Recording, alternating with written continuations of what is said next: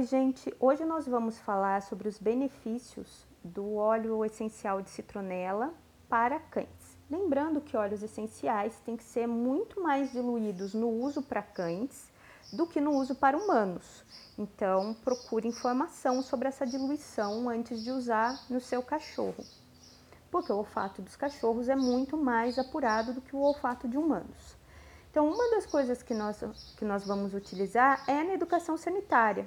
Um dos momentos no qual nós vamos utilizar é na educação sanitária. A gente pode usar uma mistura de citronela, cânfora e álcool para fazer com que o cachorro não faça xixi em determinados lugares.